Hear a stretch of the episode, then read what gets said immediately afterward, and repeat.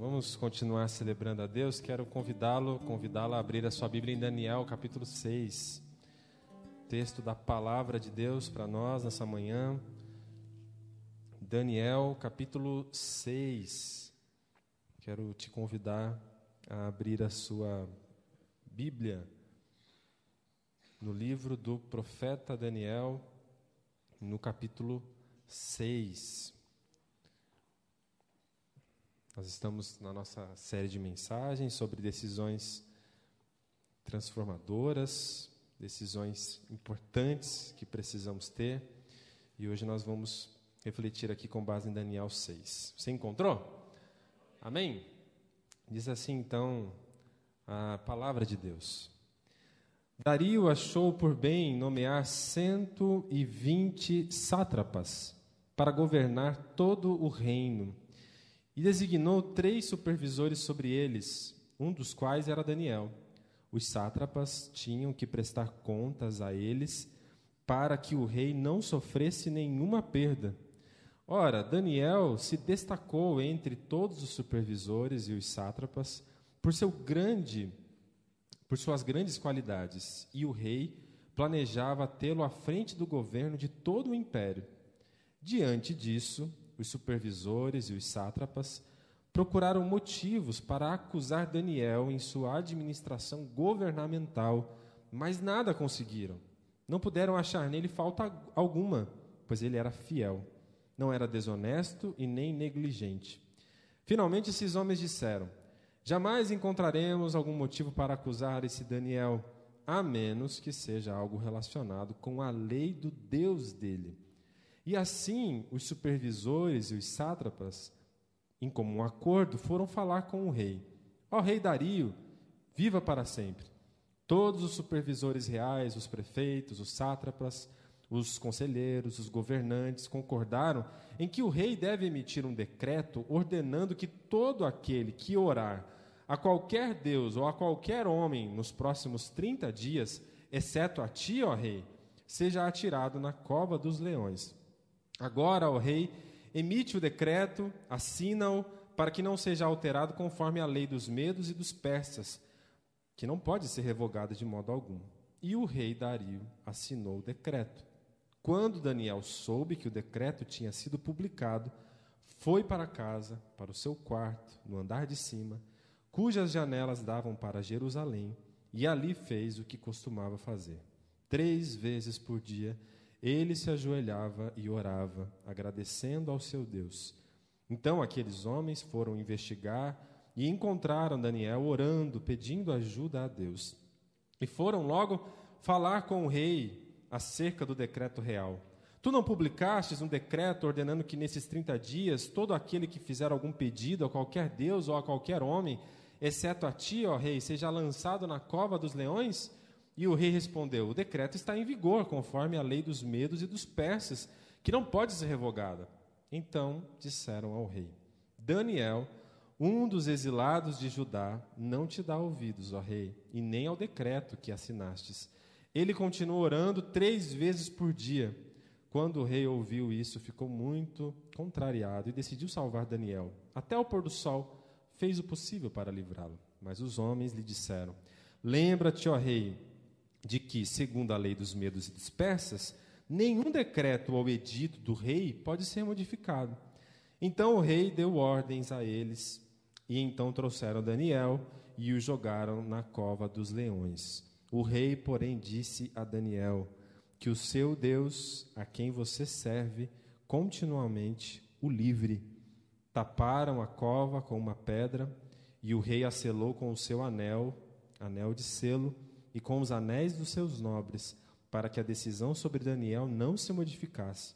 Tendo voltado ao palácio, o rei passou a noite sem comer e não aceitou nenhum divertimento em sua presença. Além disso, não conseguiu dormir. Logo ao alvorecer, então, o rei se levantou e correu para a cova dos leões. Quando ia se aproximando da cova, chamou Daniel com voz ah, de revelação aflita dizendo: Daniel, servo do Deus vivo, será que o seu Deus, a quem você serve continuamente, pôde livrá-lo dos leões? E Daniel respondeu: Ó oh, rei, viva para sempre. O meu Deus enviou o seu anjo que fechou a boca dos leões. E eles não me fizeram mal algum, pois fui considerado inocente à vista de Deus. Também contra ti não cometi mal algum, ó Rei. Até aqui, depois nós continuamos. Vamos orar? Para que Deus nos fale pela Sua palavra. Nosso Deus e Pai, no nome de Jesus, é ao Senhor que dedicamos essas canções, esses hinos, esses louvores e é a palavra do Senhor que está diante de nós. Abençoa-nos, fala conosco por ela, guia-nos por ela, dirija nosso coração, a nossa vida e nossos passos pela tua palavra. É o que nós te pedimos agora, para que nosso coração acolha o ensino da tua palavra. Que seja assim, nosso Pai, no nome de Jesus. Amém e amém.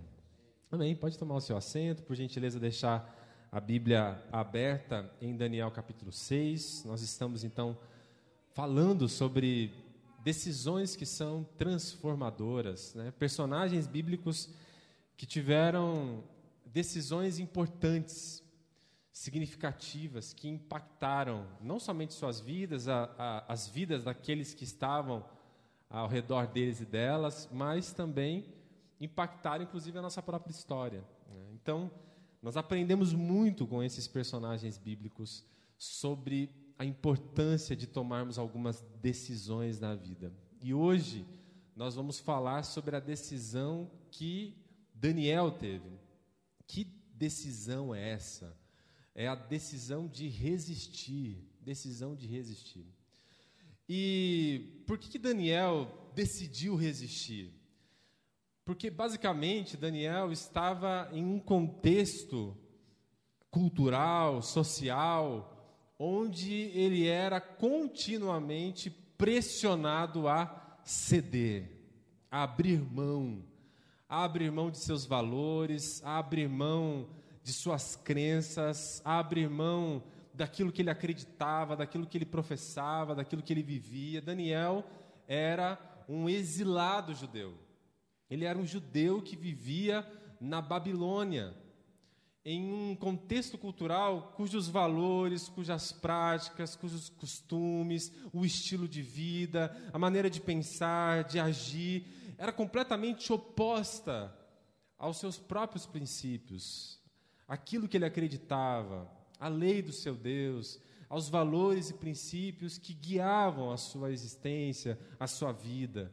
Então ele vivia constantemente em uma pressão, uma pressão cultural, em que ele é, de uma certa forma, tentado a ceder, a abrir mão dos seus valores, dos seus princípios e adequar-se então ao seu contexto sociocultural. Ele é um exilado na Babilônia. Não é muito diferente da situação em que nós, como cristãos, também vivemos. A gente vive também pressionados o tempo todo a cedermos, a abrirmos mão daquilo que a gente acredita, das nossas convicções, dos nossos princípios e valores que são guiados e norteados pela Escritura Sagrada. Então, o cristão meio que vive na mesma situação que Daniel. E é nessa situação que Daniel nos inspira a tomar essa decisão. Que decisão é essa? Resistir, né? permanecer firme, resistência. Essa foi a decisão de Daniel e é a mesma decisão que ele nos inspira. O texto é bem conhecido, você já conhece certamente essa história. Não vou gastar tempo explicando os pormenores dela, mas é basicamente isso. Daniel ele é, é vítima de, de uma tramóia, por assim dizer, desses funcionários do alto escalão do Estado babilônico, e ele injustamente, então, é acusado e de fato condenado a ser lançado na cova dos leões. Como nós vimos, Deus manifesta seu poder e o preserva e o mantém vivo para testemunho dele mesmo, do próprio Deus, de Daniel, em toda a Babilônia. Como a gente vai ver no final, é exatamente isso que acontece. Né? Deus se manifesta e se torna conhecido através da vida de Daniel, impactando toda a Babilônia e isso nos mostra a importância da resistência, de resistirmos, porque certamente Deus se vale disso para se tornar conhecido às pessoas que estão ao nosso redor. Agora, o que eu queria pensar com base nesse texto aqui é entender um pouco melhor o que significa essa resistência. É, Daniel ele resistiu, ok, mas o, o, o que é essa resistência? O que significa resistir? Como foi essa resistência de Daniel? Então, ele nos ensina muito nesse sentido. Em primeiro lugar, a gente aprende que a, a resistência que Daniel nos inspira a ter, a assumir em nossas vidas, é uma resistência diária. Uma resistência diária. Daniel aqui, ele já é bem idoso. No capítulo 6 aqui, ele já tem mais de 70 anos, quase 80, já é o fim do cativeiro babilônico. A gente sabe pela profecia bíblica que duraria 70 anos o cativeiro babilônico. A partir do capítulo 7, isso dá indícios de que o cativeiro está terminando. Então, nós não estamos falando aqui de um jovem Daniel, já estamos falando de um Daniel que passou décadas na Babilônia. Então, ele tem muito a nos ensinar, né? Resistiu durante todas essas décadas ali na, no Império Babilônico como um judeu, como um exilado judeu. E essa resistência de Daniel é uma resistência diária, por quê? Porque é uma resistência do dia a dia. Perceba que Daniel, ele faz parte da cúpula do Estado babilônico. Daniel, ele tem um cargo, uma função pública, uma função política. Daniel ah, não é alguém que fugiu da Babilônia. Daniel não fugiu da Babilônia. Daniel ficou na Babilônia durante décadas ali. E não somente na Babilônia, mas ficou ali em uma função pública na Babilônia. Isso é muito interessante. Como que ele conseguiu viver todas essas décadas sem ceder? Né? Porque a resistência dele era uma resistência diária. E essa resistência diária não significa fugir da realidade, como as pessoas em algum tempo entendiam, né, que o cristão tem que fugir do mundo, né?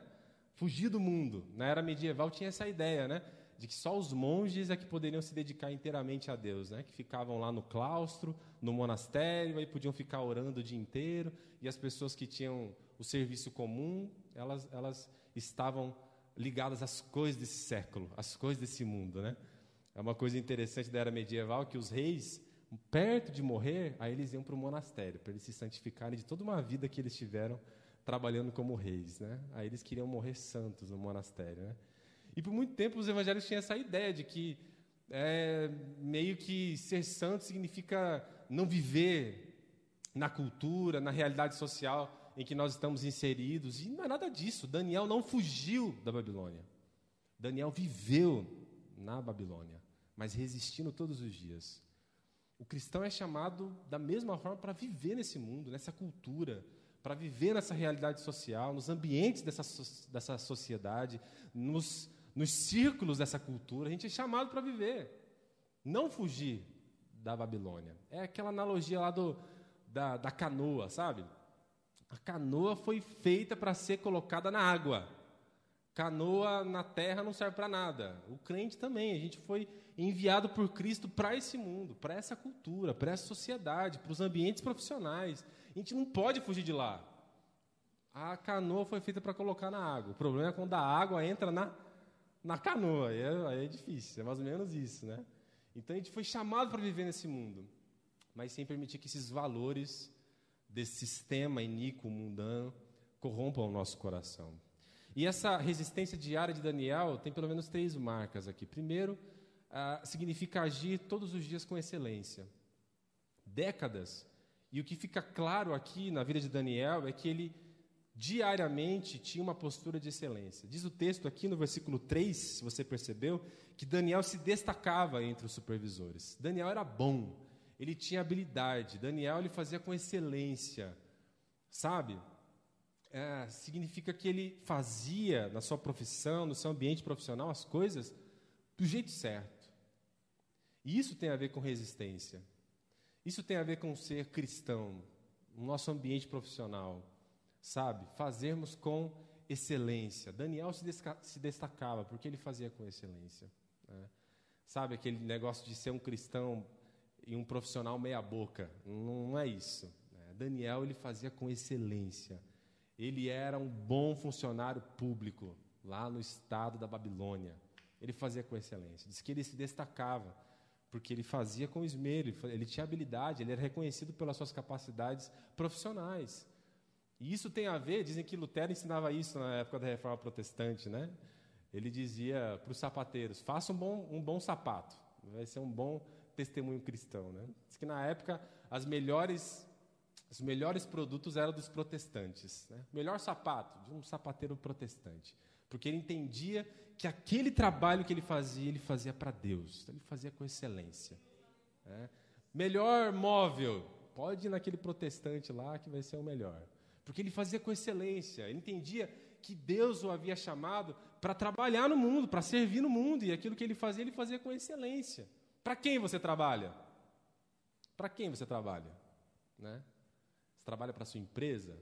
Você trabalha para o seu chefe? Para quem você trabalha? Paulo disse para os servos que, na verdade, nós trabalhamos para Deus, né? Ele é o nosso único Senhor, na verdade. Tudo que a gente faz, a gente faz para Ele, isso que a gente faz com excelência.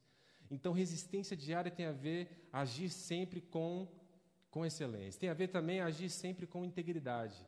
Daniel não era só conhecido porque ele era bom no trabalho dele. Diz o texto, no versículo número 4, que diante disso os supervisores e os sátrapas procuraram motivos para acusar Daniel e sua administração governamental, mas não conseguiram. Não acharam nele falta alguma porque ele era fiel, ele não era desonesto.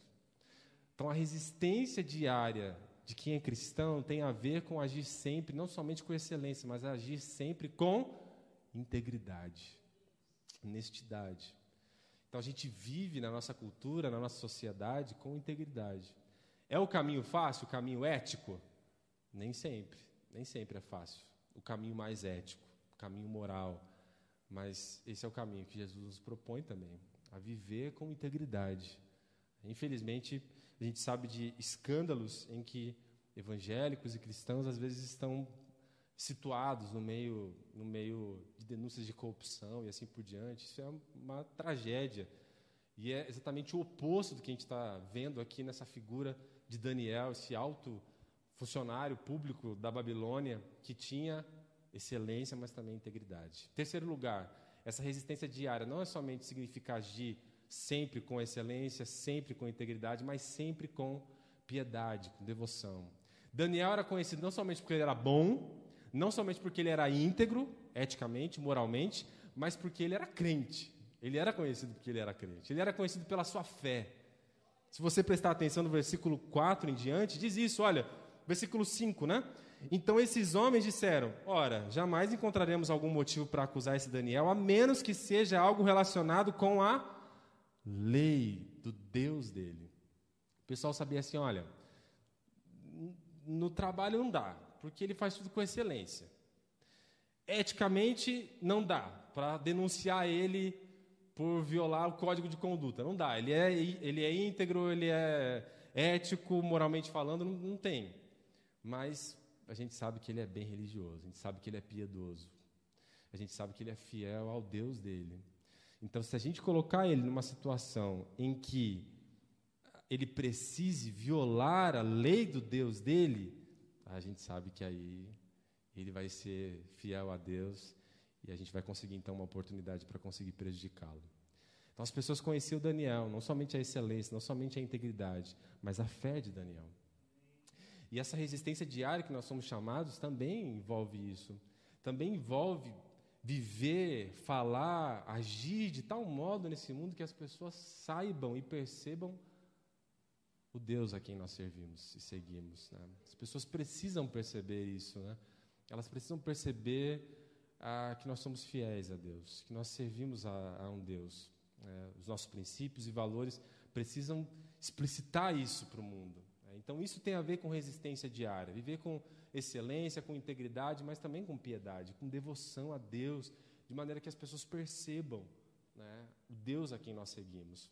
Então, isso tem a ver com, com resistência diária, todos os dias, na faculdade, no trabalho.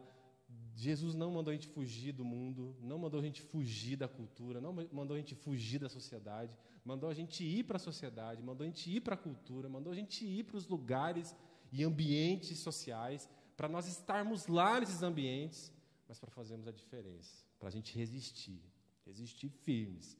Então, a resistência, resistência diária. Não somente isso, segundo lugar, Daniel nos ensina que essa resistência precisa não somente ser diária, mas precisa ser uma resistência leal, uma resistência leal a Deus. Ah, e lealdade é tão difícil, né? Ainda mais hoje em dia. A gente vive numa cultura que ela é pluralista.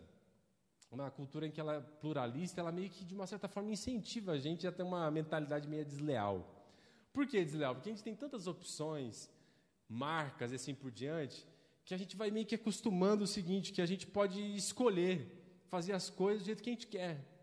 Tem tantas opções, tantas marcas, ninguém precisa ficar é, refém de uma única marca, de uma única empresa. Não, se, se você não está gostando dessa empresa, mude de empresa. Se você não está gostando dessa marca, mude de marca. É você que decide. Não existe uma melhor e uma pior. A decisão é sua. Custo-benefício, faça a escolha.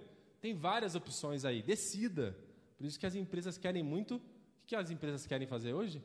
Fidelizar o cliente. Quero que você seja fiel a mim. Porque a gente vive numa sociedade infiel. Né? Com tantas opções, a gente acha que a gente pode escolher as coisas. A gente, inclusive, leva essa mentalidade para outras maneiras como a gente age no mundo. Né? Não preciso ser leal a uma igreja. Se eu não estiver gostando dessa igreja, eu mudo, vou para outra. Né? Preciso ser leal em um relacionamento. Se eu não estiver feliz com esse relacionamento, eu mudo, vou para outro relacionamento. Eu não preciso ser leal a essa ideia de Deus. Se eu não estou gostando muito desse Deus legalista, eu vou para um outro Deus, sei lá, uma ideia de Deus coach, que quer ah, o meu sucesso emocional e profissional em primeiro lugar, ou então para a ideia de Deus da prosperidade. Enfim, muda de ideia de Deus, muda. Decida o que você quer, né? Faça a sua decisão, a sua escolha. Então, a gente vive nessa realidade que é muito pouco. Ah, preocupada com a fidelidade. Só que quando a gente olha para Daniel, o que a gente percebe? Um exemplo de fidelidade. A gente percebe que o caminho para resistir diariamente significa ser leal, ser leal a Deus. E o que significa essa lealdade? Três coisas. Primeiro, lealdade significa estar seguro quanto ao preço que a gente vai pagar por ser leal. Daniel estava ciente do preço de ser leal. Qual era o preço de ser leal a Deus aqui, nesse caso? Cova dos Leões. Né? Ele estava seguro disso. Ele tinha a, a plena ciência de que existe um preço a ser pago por ser leal. Existe um preço a ser pago. Por isso que, inclusive, a Bíblia diz que faz parte da experiência cristã sofrer. Né? Pedro diz isso: olha, se vocês estão sofrendo por fazer o bem, fiquem felizes, faz parte. Não é nada diferente dos profetas que foram perseguidos antes, antes de vocês. Faz parte. Sofrer por fazer o bem, sofrer por sua lealdade. Porque existe um preço a ser pago por aquele que decide, por aquela que decide ser leal a Cristo. E a questão é, a gente precisa estar dispostos a pagar esse preço. Amém? A gente precisa estar dispostos a pagar esse preço. Então, lealdade significa estar seguro quanto ao preço a ser pago por ser fiel. Vai, uma hora a conta chega. A gente, a gente vai pagar um preço por sermos fiéis. E o que significa essa lealdade? Não somente estar seguro quanto ao preço que a gente vai pagar por ser leal, mas lealdade significa estar seguro quanto aquele que comanda as nossas vidas. Por que aquele que comanda as nossas vidas? Estar seguro quanto aquele que comanda as nossas vidas? Porque todo mundo é comandado por algo, por alguma ideia. Por exemplo, alguém uma pessoa ela é comandada, guiada, dirigida por uma ideologia, uma ideologia social ou política. Tem pessoas que são comandadas e guiadas por um, uma ideologia. Outras podem ser é, guiadas e conduzidas, sei lá, por um, um sonho de sucesso profissional, ou seja qual for outro sucesso. Pode ser amoroso, financeiro. E aí, o que guia essa pessoa todos os dias? é esse, esse, essa ânsia, esse sonho, é isso que guia essa, essa pessoa. Tudo que ela faz, ela faz guiada por esse sonho. Tem gente que é guiada pelo acaso, né? Como, como dizem lá, deixa a vida me levar. É guiado pelo que vier. O que acontecer, eu estou indo. Mas todo mundo é guiado por alguma coisa. E a grande questão é que quando nós estamos na sociedade como cristãos, fica claro que chega um momento em que nós, para sermos leais, precisamos estar seguros de que não é alguma coisa que nos guia, mas é alguém que nos guia. Alguém com letra maiúscula. não é um ideal, mas é alguém que tem autoridade sobre a minha vida e que é a ele que eu preciso ser leal. Se Daniel tivesse qualquer, por exemplo, se o ideal de sucesso fosse o que comandasse a vida de Daniel, ele teria orado quando foi proibido orar? Não, né? Porque orar, quando foi proibido orar, colocaria o sucesso dele por água abaixo. Ele era um alto funcionário do Estado babilônico. Proibiu-se orar por 30 dias. Se ele ora, já era. Então, era o ideal de sucesso que guiava, que comandava a vida de Daniel? Não. Será que seria a ideologia do Estado? O Estado é o mais importante. Não, também, porque o Estado decretou que não podia orar. Mas ele foi lá e orou. Então fica claro que Daniel chega um momento que ele percebe e diz assim: opa, não é nenhum ideal, não é nenhuma outra ideologia. Quem comanda a minha vida é o Senhor. E é a Ele que eu vou ser leal. Então, lealdade significa estar seguro quanto àquele que comanda a sua vida. E quando chega aquele momento em que se proibiu orar, Daniel orou. Daniel orou. E quando Daniel ora e ele se ajoelha, ele está dizendo explicitamente para todo mundo.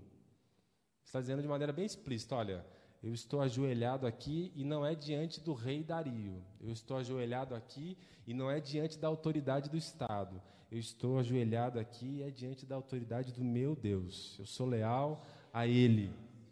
Resistência significa estar seguro contra aquele que comanda a sua vida. E a oração é aquilo que demonstra a quem nós somos leais. A oração. Por exemplo, se você não ora, tanto orar como não orar. Por exemplo, a vida de oração, então. Se você não ora por causa do trabalho, por causa da correria do dia a dia, você não ora é, pelo seu ideal de sucesso, estou preocupado, eu quero é ganhar dinheiro, eu quero é, é conquistar mais. Se você não ora por isso, está bem claro ah, o que guia a sua vida, não é? O que guia a sua vida? Está bem claro. Seu ideal de sucesso. É isso que guia a sua vida. E a sua não oração demonstra isso. Demonstra que guia a sua vida. Quem está comandando a sua vida? Eu não oro porque eu não tenho tempo, porque eu estou dedicado ao prazer, a, a vida de, de prazeres. Então está bem claro quem guia a sua vida. Quem guia a sua vida é o hedonismo, a entrega ao prazer irrestrito. Mas também pode se orar por, por, por motivos errados? Pode, ué. E se você ora só pelo legalismo, que você acha que é a única forma de você receber bênção assim por diante, porque aí você faz a troca, eu oro e Deus, ó, te dou essa oração e o Senhor me dá o que eu quero, tá? Se você ora por isso, está bem claro também. Quem comanda a sua vida não é Deus. É a teologia da prosperidade, é o seu legalismo.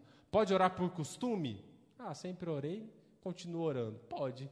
E se você ora só por costume, está bem claro o que guia a sua vida. O que guia a sua vida é uma mera religiosidade.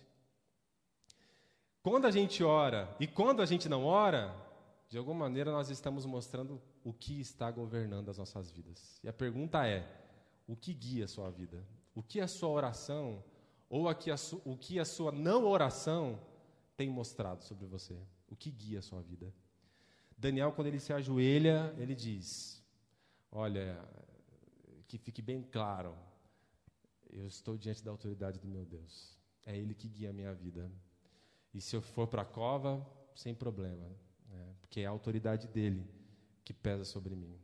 Então ele se ajoelha diante de Deus e ele faz isso de maneira pública. Todo mundo percebe que Daniel está orando. Quando a oração era moda, todo mundo começava a orar na rua, Jesus mandou orar no quarto, né? Falou, olha, não seja como esses hipócritas aí não. Vai lá e ora no quarto. É ora em secreto. Mas quando a oração foi proibida, o que, Daniel fez? Orou de maneira pública. Né? Orou de maneira pública. Por quê? Justamente porque ele queria mostrar a quem, a quem ele servia e aquele que comandava a vida dele. E a oração demonstra isso. Quem guia a nossa vida, quem guia o nosso coração. Tem aquela frase que diz isso, né? Exatamente que as coisas que nós amamos demonstram é, de fato, se nós servimos aquilo que a gente fala. A gente pode falar uma coisa, mas aquilo que a gente valoriza todos os dias é a demonstração daquilo que a gente ama. Então, Daniel entendeu que lealdade significa estar seguro contra aquele que comanda a sua vida, mas também significa lealdade, significa estar seguro quanto à nossa própria identidade. Saber quem você é. Não somente ser fiel a Deus, mas ser fiel a si mesmo. Ser fiel àquilo que você acredita. Porque Daniel não, não somente orou, mas ele orou de janela aberta. E orou de janela aberta, direcionada para onde? Para Jerusalém. Daniel está dizendo o seguinte: olha, eu estou orando, eu estou orando, olhando para Jerusalém. Eu estou aqui na Babilônia, mas eu sou de lá, de Jerusalém. É isso que Daniel está dizendo. Daniel está dizendo assim: olha, eu estou na Babilônia, mas eu não sou da Babilônia. E a minha oração mostra isso. Eu estou aqui, mas eu não sou daqui. Eu sou de lá, ó. Na minha oração eu estou olhando lá, Jerusalém. Essa é a ideia. Lealdade significa isso, significa saber quem eu sou. Nós somos exilados também. Pedro diz isso. Nós vivemos essa, nesse mundo como estrangeiros, como forasteiros, como, como, como exilados. Então, esse é o grande desafio que Daniel nos ensina. Né? Sabemos que a gente vive aqui na cidade dos homens, mas nós pertencemos à cidade de Deus. Né? Que nós vivemos no reino dos homens, mas nós somos do reino de Deus. Saber disso, que a gente vive no presente, mas a gente pertence ao futuro, à eternidade. E resistência tem a ver com isso, saber quem, quem somos de fato. Né? Mas não somente isso, resistência tem a ver com confiança. Resistir significa confiar, por duas razões. Porque, primeiro, é necessário confiança para orar. É necessário confiança para orar? Sempre, mas naquela situação ainda mais, quando era proibido orar. Né? Quando era proibido orar. É, é engraçado que a gente sabe que Daniel ele desfrutava do favor do rei. Mas Daniel, diante do decreto, ele não tenta ir lá, arrumar um jeitinho. Ô rei, a gente é camarada, né? Podia pegar leve aí, o senhor sabe que eu sou judeu, né? Podia liberar eu para orar, não precisa ser três vezes, uma vez só tá bom. Eu fecho a janela, ninguém vai ver. Eu podia tentar arrumar outra, outra forma, é, mas não. Daniel simplesmente não está nem aí. Assinou o decreto, o que, que ele vai fazer? Eu vou orar. Eu vou orar. Por quê? Oração é demonstração de confiança. Eu não confio no, no favor que eu tenho no, no, rei e eu não confio no rei, mas eu confio no Deus a quem eu oro. Então eu vou confiar nele. Proibir orar, o que eu vou fazer? Vou confiar em Deus. E eu confio em Deus como? Orando. Oração é demonstração de confiança. Né? Quando a gente ora, a gente está dizendo em quem confiamos. Não confio em mim mesmo. Quando chega o teste, quando chega a tentação, a gente ora, porque orar significa confiar. Então, se você estiver sendo testado como Daniel, o que você vai fazer? Orar. É hora de orar. Está sendo testado, está sendo tentado, é hora de orar. Jesus falou sobre isso, né? Vigiem e orem. Quando chega o teste, é hora de orar. E orar demonstra confiança. E a confiança tem a ver com resistência, porque não é somente a oração que, que, que, que é demonstração de, de confiança, mas também o fato de estar preparado para a hostilidade. Daniel sabia que ele ia ser hostilizado. E mesmo assim ele confiou em Deus diante da hostilidade. Ele sabia que os leões lhe aguardavam, mas ele decidiu confiar em Deus. Então, quando você está sendo hostilizado e o risco de represália, o risco da perseguição, o risco da hostilidade é iminente, o que, que você faz? Quando você é perseguido, quando você é hostilizado pela sua fé, devolve na mesma moeda? Quando puxar o seu tapete, você puxa o tapete também? O que, que você faz? Ora, é o que Daniel fez. Ah, puxaram meu tapete, né? Vocês vão ver.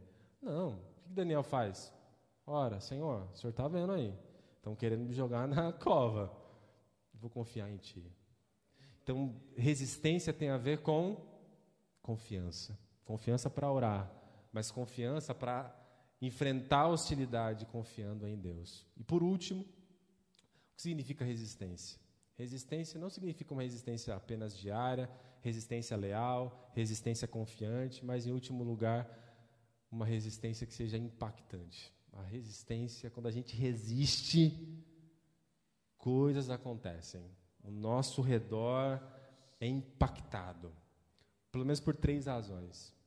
Primeiro, porque quando nós estamos resistindo por causa de Deus, é o próprio Deus que está sendo a prova ou sendo colocado à prova em nosso lugar. Não é interessante isso? Que quando nós estamos sendo testados, Deus também está sendo? Não é interessante? Você percebeu o que, que o rei fala para Daniel? Logo no outro dia, né? depois da noite na cova, o que, que o, o rei diz? Daniel, será que o Deus a quem você serve conseguiu te livrar? Daniel é só um mero personagem. O teste de Daniel também era um teste de quem? Teste de Deus. Quando você está resistindo, Deus está sendo colocado à prova na sua vida. Essa é a questão. Você está carregando o nome de Deus. Essa é a questão. Jesus falou sobre isso. Né? Jesus falou assim: Olha, eu lhes dei a conhecer o teu nome. Agora eles vão carregar o nome do Senhor aí. A gente carrega o nome de Deus. E isso impacta, porque significa dizer que não é só a sua história, mas é o Deus que se revela na sua história, na sua vida. É Deus que está sendo colocado à prova quando você está sendo colocado à prova. Jesus fala assim: olha, o mundo vai perseguir vocês, eles vão odiá-lo, mas por minha causa. Não é porque eles odeiam a vocês, é porque eles odeiam a mim. Só que vocês carregam sobre vocês o meu nome. E isso impacta. Então, quando você estiver sendo testado, lembre-se: tem mais alguém sendo testado junto com você. Deus está com você nessa. Será que o seu Deus. Como é que é esse seu Deus aí? E aí, claro, por que isso é impactante, a resistência? Não somente porque quando nós estamos resistindo por Deus, o próprio Deus está sendo colocado à prova, juntamente conosco, mas porque quando nós estamos resistindo por causa de Deus, tenha certeza, é o próprio Deus que está agindo através das nossas vidas. Diante da fala do rei, o que aconteceu? De fato, rei, olha, eu simplesmente não fiz nada, eu fiquei aqui quietinho, mas o Deus a quem eu sirvo enviou um anjo para me preservar. Não fiz nada, mas Deus fez. Vocês colocaram Deus à prova, é isso aí. Vocês colocaram Deus aí no teste, é isso. Quando você coloca Deus no teste, Deus se revela, né, por assim dizer. Ele está dizendo assim: eu resisti por causa de Deus. E foi Deus que agiu através de mim. Né. Eu não sou nada aqui. Daniel é só peça decorativa, por assim dizer. A história aqui é de Deus, é Deus que está fazendo tudo. E se você resistir e confiar em Deus, Deus vai fazer também na sua vida. Deus vai fazer através de você. A gente não sabe o que ele vai fazer, e é bom você ter isso em mente. Porque algumas vezes ele tira da cova, outras não. Né? Nem sempre ele tira da cova. Tem vezes que ele tira da cova, tem vezes que ele deixa Paulo ser decapitado. Tem vezes que ele tira da cova, da fornalha, tem vezes que ele deixa Tiago ser morto ao fio da espada. A gente não sabe. Mas eu sei de uma coisa: que quando nós formos testados, e resistirmos, Deus estará lá com a gente. Deus vai estar agindo através de nós. E como disse Paulo, se para a vida ou para a morte, Cristo será engrandecido em mim. É isso que vai acontecer.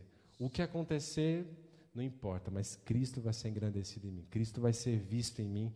E essa é o último lugar que significa resistência impactante. Não somente quando nós existimos resistimos por causa de Deus. Deus está sendo colocado à prova junto com a gente. Não somente quando a gente resiste por causa de Deus, Deus está agindo através das nossas vidas, mas quando nós resistimos por causa de Deus, Deus está se tornando conhecido através das nossas vidas. Deus se faz conhecido. É o final do trecho, na verdade, né?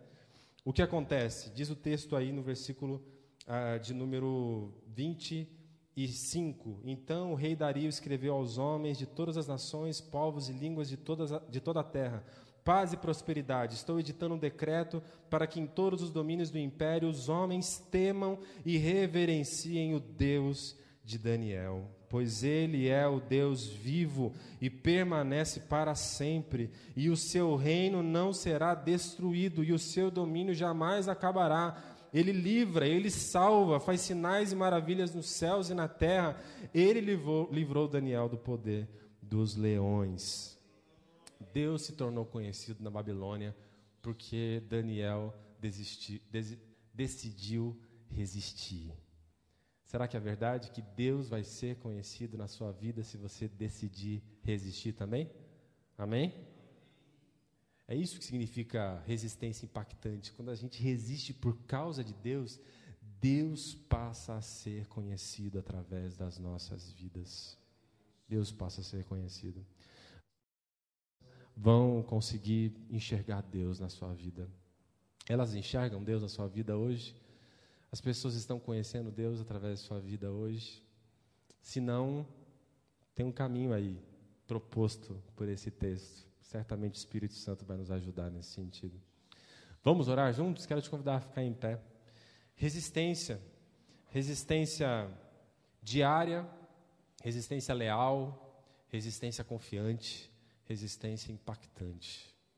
Queria que você pensasse, à luz da palavra de Deus hoje, que você tem sido submetido ou submetida. Você tem sido testado, você tem sido testada na sua família, na faculdade, na escola, no trabalho. Tem tentações, você está sendo pressionado, pressionada, tem teste aí. Sabe de uma coisa? Deus nos diz para resistirmos. E se a gente resistir, ele vai agir através de nós. E Ele vai ser conhecido através de nós. Ele vai ser visto através de nós. Jesus, o seu amor, a sua graça vão começar a aparecer aí na sua vida.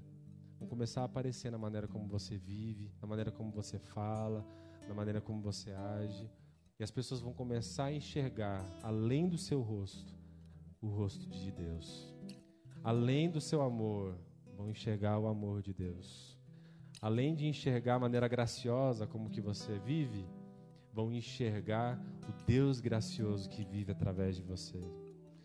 Lembro desse filósofo Nietzsche, que ele tinha uma crítica dizendo o seguinte: os cristãos precisariam parecer mais salvos para que, que eu creia em um Deus que salva. Os cristãos deveriam ser mais amorosos para que eu cresça em um Deus de amor. É mais ou menos isso. Resistir tem a ver com viver de um jeito em que Deus seja visto em nós. E seu ato de resistência, de oração, mas de amor, de graça, mostra também esse Deus poderoso, esse Deus gracioso, esse Deus amoroso na sua vida e na minha vida. Não é fácil, é um desafio, mas Deus vai nos ajudar. Vamos pedir ajuda dele? Feche os olhos. Meu Pai, no nome de Jesus. A tua palavra, ela desafia, a tua palavra, ela mostra o alvo, ela mostra o caminho que a gente deve seguir. A tua palavra, ela incomoda, inclusive, porque ela mostra que a gente precisa resistir e não ceder, resistir e não abrir mão, que a gente precisa ficar firmes. E a gente é falho, a gente cai, e os nossos joelhos fraquejam e os nossos pés tropeçam. Mas o Senhor é forte, o Senhor é fiel, o Senhor é poderoso, e é o Senhor quem age em nós, e age por nós, e age através de nós, para que por meio de nós o Senhor seja visto em nós, e o amor do Senhor seja visto em nós, e a graça do Senhor seja vista em nós, para que o mundo te conheça para que a graça do Senhor seja vista, compreendida, percebida em nossa maneira de viver, nas nossas falas, na nossa conversa, no jeito que a gente trata a nossa família, na maneira como a gente lida com as coisas da nossa profissão, do nosso trabalho, no nosso casamento, na nossa vida diária de oração, nas nossas amizades, na, na, na, nossa família, na dinâmica familiar todos os dias, nos nossos negócios, na maneira como a gente lida com o dinheiro. É o Senhor quem quer ser visto, para que o Senhor salve, para que o Senhor alcance, para que o Senhor traga os que estão longe para perto. No nome de Jesus, ajuda a gente a resistir firmes, firmes. O Senhor é a autoridade máxima das nossas vidas. Tu és o nosso Senhor. Lembra a gente de quem somos, de que nós estamos na cidade dos homens, mas nós pertencemos à cidade de Deus. Que nós vivemos no reino dos homens, mas nós somos do teu reino, do reino dos céus. Lembra a gente da nossa identidade, de quem somos, de que o Senhor já nos salvou, de que o Senhor já nos alcançou e ajuda a gente a viver de um modo que honre e de um modo que glorifique teu nome. Que seja assim, nosso Deus e Pai. Faz isso para a tua glória, faz isso para o teu louvor. É a nossa oração e súplica nessa manhã, no nome de Jesus. Amém, Senhor. Amém. Vamos cantar.